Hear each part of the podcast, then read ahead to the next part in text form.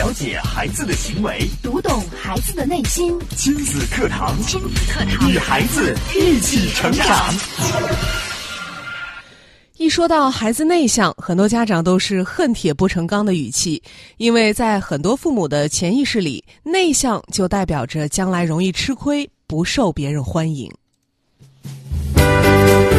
亲子课堂今日关注：孩子内向怎么办？主讲嘉宾：家庭教育专家、情感心理专家、亲子百科创始人袁明阳老师。欢迎关注收听。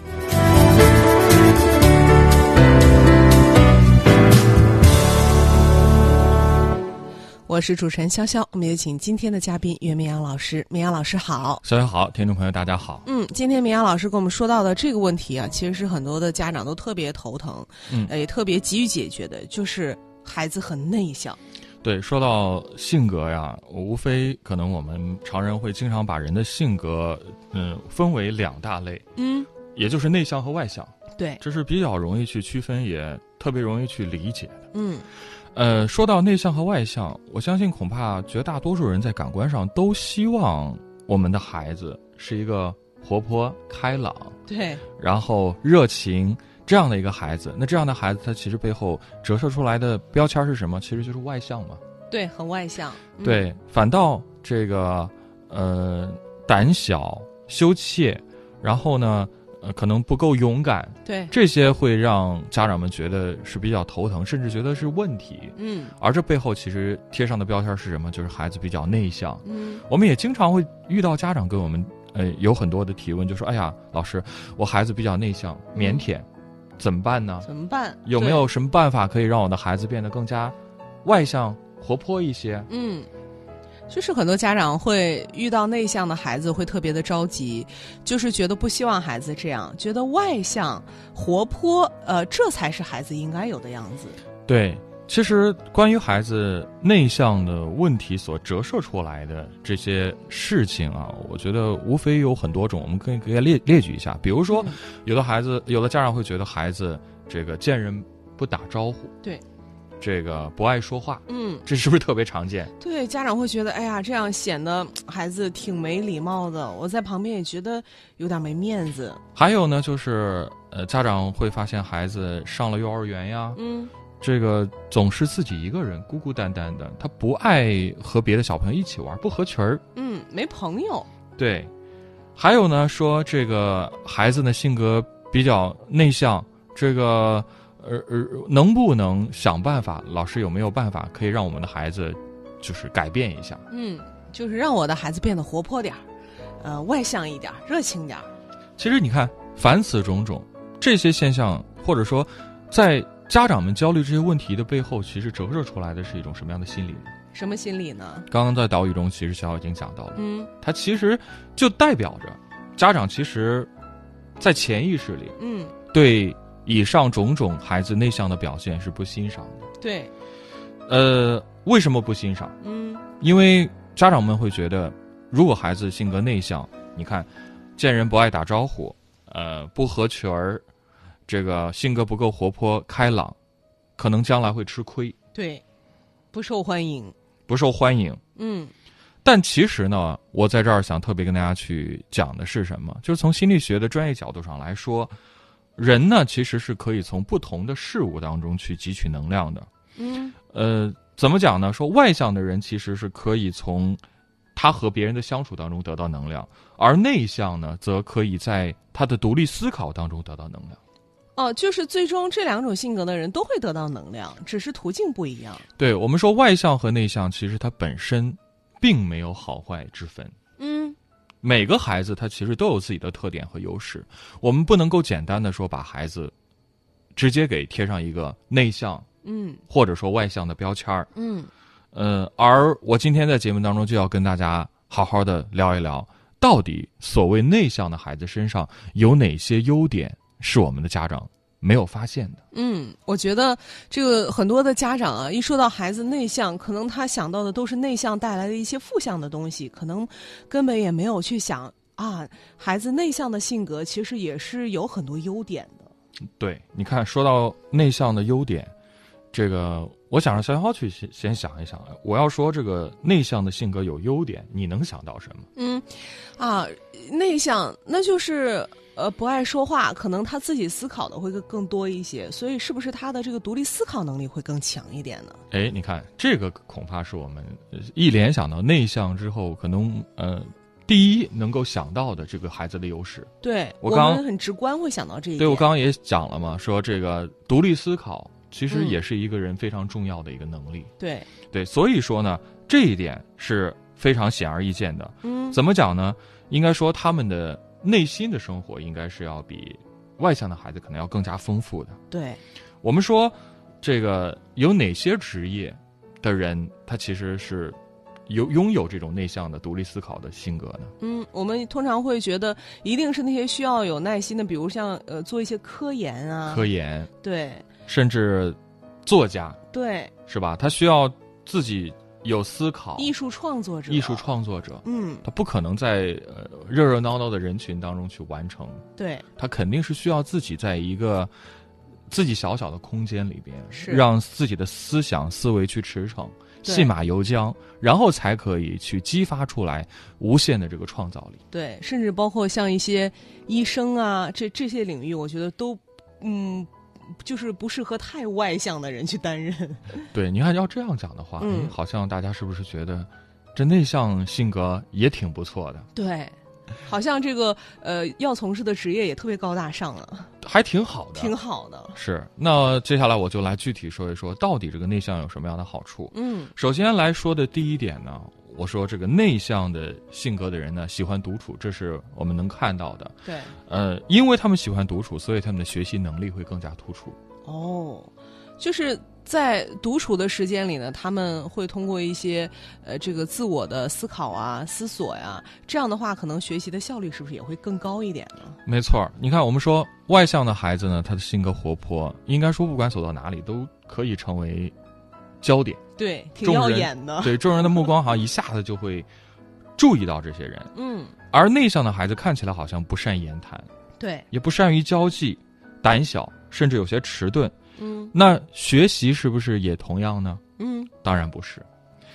我们说嘴巴伶俐的孩子呀，成绩反倒是会相对一般一些，哦，反倒是那些不吭声的孩子、话少的孩子，学习成绩其实还相对都不错。嗯，呃，内向的孩子因为很少跟人打交道，所以他们的注意力非常稳定，注意力稳定，对，很专注。很专注。你看，嗯专注专注度这个其实也是很多家长非常非常关心的。你看，我们家长总是这么矛盾，又担心说，哎呀，我的孩子专注力不够，又担心，哎，我的孩子内向不够外向。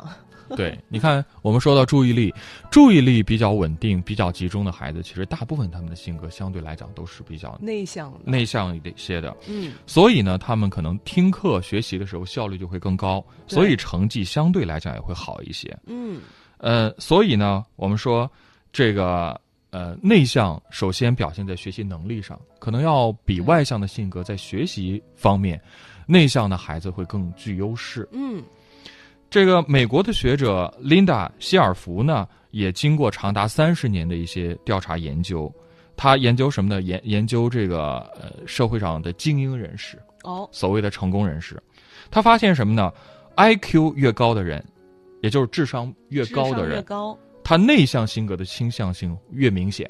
哦，也就是说，呃，智商越高越内向。对，他发现呢，成功者当中有将近百分之七十嗯，都属于比较内向的人。哇那这么来说，这个内向还真是有助于人成功了。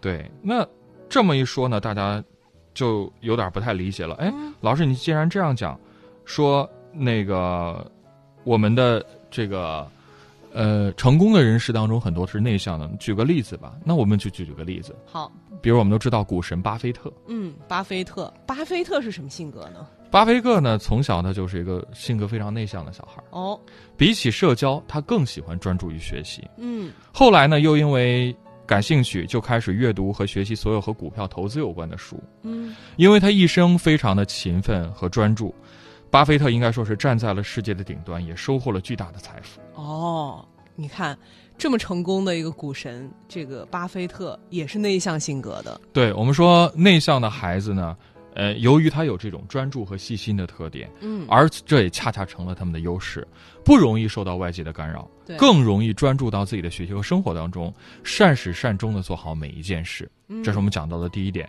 说内向的孩子喜欢独处，他们的学习能力更突出。对，哎，这就让我想到了，呃，在电视剧这个呃呃《小欢喜》嗯当中，呃，童文杰的儿子和他姐姐的儿子、嗯这两个小外甥之间，小外甥之间，你看，就是一个特别外向，还有他那个小外甥磊儿，对，就是内向的，特别内向，特别内向，但是学习成绩超好，学霸型，非常好，心里特别有数。对，对，这是我们讲到了这个内向的孩子学习能力方面，可能相对来讲会更突出一些。嗯我们再来讲第二点。第二点呢，刚刚其实逍遥有提到，嗯，就说内向的孩子，因为他更善于独立思考，对，所以呢，他们会拥有更加丰富的内心生活，而且内向的孩子他比较善于倾听，嗯这并不这并不能就是和我们通常意义上所所认为的说，哎，内向的孩子是不是人缘不好？对，是不是闷闷的？对，没有，因为他们可能不爱说，但他爱听啊。嗯，很多时候，人他其实特别希望去找一个愿意倾听的人，对。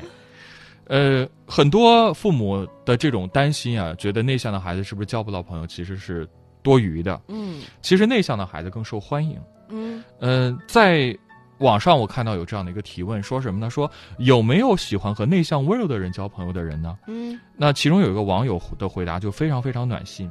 怎么说的呢？他说什么呢？他说那些温柔内向的姑娘，活得像轻柔的花儿一样，你不需要去隐藏什么，他们会安静的聆听，会微笑待你。相比那些外向开朗的人，他们在言语谈吐中带点强势，每次交流起来都害怕自己这么说是否妥当，又或者自己扮演一个弱势方，随声附和。嗯我喜欢的关系是双方平等，能够随心所欲的交流，能够开心的表达想法。那些温柔内向的人，他们才会与你温柔相待。其实想想还真的是这样，就是你在我们在跟嗯内向的、比较安静的人在一起，温柔的人当朋友的时候，好像我们内心也放松下来了，觉得挺开心的，而且觉得整个氛围也挺好的。是，我们说啊，内向的孩子其实虽然不特呃不是特别善于表达，对。但是他们的情商一般都比较高，嗯。能够比较好的控制自己的情绪，而且可以及时体会到朋友的感受。对，但是呢，是不是就意味着他们真的不善言辞呢？嗯也不是。呃，怎么说呢？其实孩子不爱说话，不爱说话证明什么？证明其实孩子他在观察，对，他正在思考，有自己的思考和判断。那这样的孩子呢，他其实更具有同理心，哦，他善于倾听，并且能够体谅对方的感受，体会着朋友的感受，体会着朋友的快乐，悲伤着这个朋友的悲伤，相处起来也会比较自然。就像肖刚刚刚讲的，好像跟他们相处起来会觉得更加舒服，更加放松松。的，对对，所以呢，他们也更容易获得更好的人际关系。哦，就是呃，很多父母担心我的孩子内向，可能不受别人欢迎，交不到朋友，是个孤独的人。但其实这点担心多余了。是的，嗯，好，我们稍事休息，我们稍后接着请明阳老师继续跟我们来分析。那大家也可以参与互动，关注微信公众号“亲子百科”，啊，可以直接给我们留言，也可以在呃关注微信公众号“袁明阳”，明课的明，阳光的阳。关注之后呢，您在后台回复“学习”，这样可以按照提示加入到我们亲子课堂的微信社群啊，跟更多的朋友边听节目边互动。我们稍事休息，稍后接着回来。亲子课堂正在播出，稍后更精彩。了解孩子的行为，读懂孩子的内心。育儿亲子随身听，全国首档以心理学为基础的专业家庭教育节目《亲子课堂》。每天上午十点到十一点，FM 九三一，AM 七幺幺，郑州经济广播，欢迎收听。家是最基本的社会组织，最基本的社会构成。家是社会的细胞，只有每个细胞都健康，社会机体才会正常。我是王立群，推荐你收听郑州电台亲子课堂，关注家庭教育，就是关注社会和谐，托起民族的未来。你的努力，你的工作，你的事业，这一切都为了什么？都为了什么？你一生为之奋斗的目标目标是什么？家庭和孩子。离开了家庭和孩子这一目标，人生会失去意义，我们将不可能幸福。亲子课堂给你一张通往幸福生活的地图。生活的地图。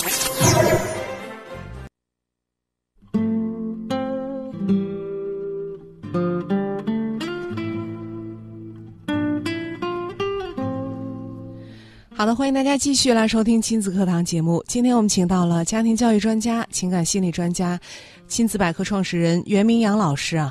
做客节目给我们带来的话题：孩子内向怎么办？呃，因为很多的家长觉得孩子内向这是一个不好的性格，呃，觉得这样的孩子会不受欢迎，容易吃亏。但是刚刚呢，明阳老师，呃，在节目开篇就给我们分享了内向性格的孩子他具有哪些优势，呃，具有哪些优点。那我们也听明阳老师说到了，内向的孩子可能他更具有专注力，在很多的工作领域有着出色的表现。还有就是。其实，在交朋友的过程当中啊，我们也非常愿意跟内向温柔的人去打交道，觉得这样呢，呃，这个他们是一个很好的倾听者，相处起来比较轻松愉快。对，为什么我们的家长会在通常意义上觉得外向性格比较好，嗯，甚至老嫌自己的孩子比较内向呢？嗯，其实这也是从我们教育的功利性这个角度。去衡量的，对，怎么讲说功利性呢？嗯，所谓功利性，就是家长们可能只会看到眼前的、眼前。一时的这个得失，嗯，好像觉得这个外向的孩子一下子就会让人觉得，哎，这孩子不错，嗯，挺热情、挺活泼、招人爱，对，呃，而内向的孩子呢，可能我们需要花更多的时间才能够去了解，反倒是会忽略。他们身上的这些优势和优点，所以家长们都希望自己的孩子更加外向、外向一些。嗯，所以我说这其实是教育的一个功利性所导致的。那我觉得真正的这个，我们应该看的是什么？我觉得作为一个孩子，我们要看他长远，嗯，看他的一个全面发展，而不是说眼前的这个呃一时的这个当下我们的得或失。对。所以呢，我在今天节目当中要跟大家去聊一聊，到底这个内向的性格好不好？那如果我们的孩子内向该怎么办？好，刚刚讲到了两点呢，我们再来回顾一下。第一点呢，说内向的孩子喜欢独处，他们的学习能力更加突出。对，这个大家其实也比较好理解。是。第二点呢，由于内向的孩子呢，他更愿意去倾听，嗯，所以他们的内心世界很丰富，人际关系其实也会比较好处。嗯。再来讲到的第三点是什么呢？就是，呃，我其实刚刚节目一开始就提到了内向孩子的一个特点，就是他们比较善于独立思考，哦，内心世界呢比较丰富，更容易提出问题和思考，比较容易自省。哦，啊，这也是一个难能可贵的优点呀。没错，这个呃，可能家长们都觉得这个呃孩子内向，呃。为什么家长会比较急？是因为家长们很多时候他并不了解，或者并不知道孩子内心在想什么。对他会觉得从孩子表面上看起来不说话呀，呃，这个没反应，就会觉得哎呀，孩子你这脑袋瓜是不是没转呀？你是不是笨呢？不会思考啊？我们家长总会这样去想。对，那其实呢，我接下来要举这个例子，大家呃肯定没有想到。嗯，我们说爱因斯坦，大家都知道。对，非常伟大的一个科学家。是啊，大家知道吗？爱因斯坦小时候也被贴上了非常内向的这样的标签儿。爱因斯坦也不爱说话。对，小时候呢，他其实也是一个非常孤独的孩子。哦，他很晚才学会说话。嗯，一直到七岁的时候，他依然不太愿意说话。啊，你看，如果这个家里面有这样的孩子，那父母肯定特别着急。对，多年之后呢，当人们问他。你怎么发现了那么多改变人类认识的理论的时候，嗯，爱因斯坦是这么回答的，他说呀，并不是我很聪明，我只是和问题相处的比较久一点而已。哦，哎，这个回答很有意思啊。对我们说，爱因斯坦的相对论，嗯，的开创，应该说直到现在，对于我们人类社会，对于人类整个人类的认知，都应该说是非常具有颠覆性的一个指导性的理论。为什么呢？因为这样的理论由爱因斯坦自己去讲说，那就是因为我和问题相处的比较久，因为我自己在思考，一直在思考，我在想，所以我才创造出了这样的理论。对，因为对世界充满好奇心，本来都是孩子的天性啊。嗯，看起来内向的孩子，其实内心呢都是在对外界在进行观察，对，在进行思考，不断的发现问题，不断的思考问题，这也是他们探索世界的敲门砖。嗯。